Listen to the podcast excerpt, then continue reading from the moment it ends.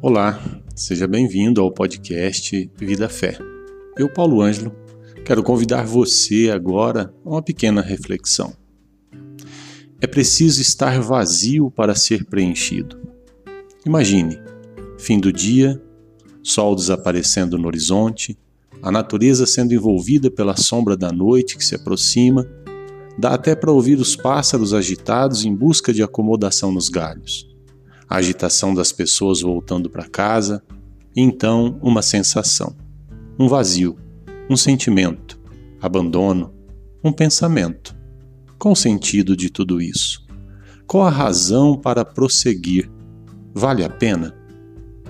Uma cena costumeira para muitas pessoas, e principalmente para aquelas que olham para si mesmas, que são capazes de reconhecerem-se incompletas que guardam no peito uma ânsia, a falta de algo, de alguém. O coração do homem clama por preenchimento. Anoitece e começamos a busca. São séries, filmes, livros, jornais, televisão, redes sociais, comidas, bebidas. Os olhos almejam encontrar. Não sabem definir o que querem ou quem querem mas incitados pelo coração, vasculham o mundo à procura. Querem ver, ouvir, sentir, tocar, amar, querem viver a vida. Vida que se personifica nos filhos, na esposa, no esposo, nos pais, no trabalho. Vida que me cerca.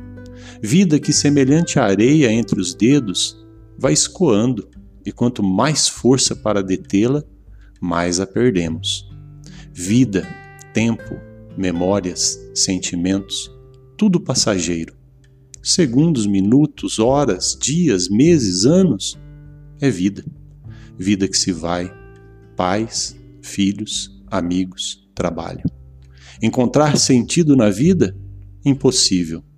Dar sentido à nossa existência durante a vida? Possível. O que muda? Deixamos de esperar que o sentido venha de fora, da vida que nos cerca, e tomamos o controle para extrair do coração o sentido de existir na vida. Não importa o que nos cerca, nos atinge, nos machuca. Interessa como nos posicionamos diante de tudo isso. A chave está em nós e não na vida, mas sim no nosso viver. Escolher ser bom ou mal a escolha será sempre minha ou sempre sua.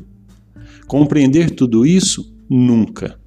Tem coisas que não acontecem para serem entendidas, apenas vividas e nos moldarem na nossa melhor versão. Hora de dormir. Luz apagada, coração aceso.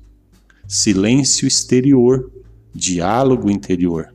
Eu e eu, eu e Deus, Deus e eu nele, só nele, Criador que visita a criatura, onipotente que espera a minha permissão, onisciente que aguarda a minha fala, onipresente que escolhe estar aqui, ocupando o vazio que só ele é capaz de preencher. Paz e bem.